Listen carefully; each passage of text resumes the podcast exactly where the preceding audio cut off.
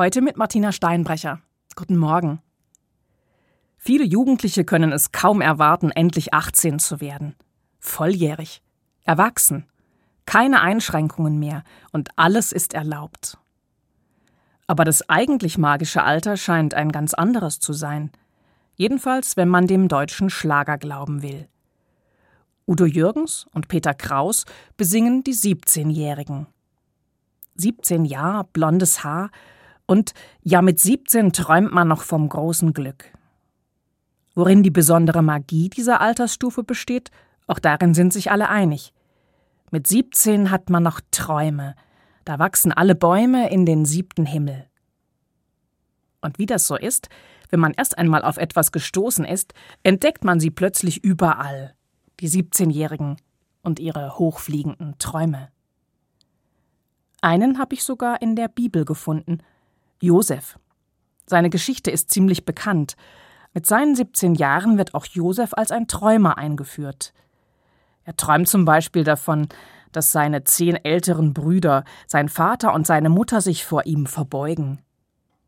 Im Traum sind sie einmal als Garben, ein anderes Mal als Sonne, Mond und Sterne verkleidet.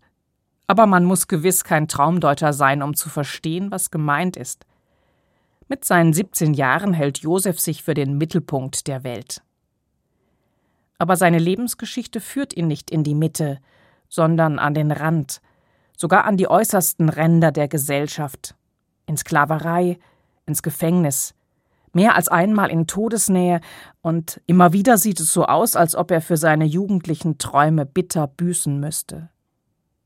Bis sie eines Tages dann doch in Erfüllung gehen. Da wendet sich sein Geschick. Josef macht im Ausland noch spät Karriere, und nun stehen seine Brüder tatsächlich als Bittsteller vor ihm. Sie erkennen ihn nicht einmal, so lang ist das Ganze schon her. Und auch er empfindet keinerlei Genugtuung an der Situation. Und das gefällt mir an der ganzen Geschichte, dass die Spur seiner Träume sich durch sein ganzes Leben zieht dass sie neben aller jugendlichen Spinnerei immer auch einen Funken Wahrheit enthalten und der ihnen durch alle Wandlungen und in allem Scheitern treu geblieben ist. Und was ist aus Ihren Träumen von damals geworden? Machen Sie sich doch mal wieder auf deren Spur.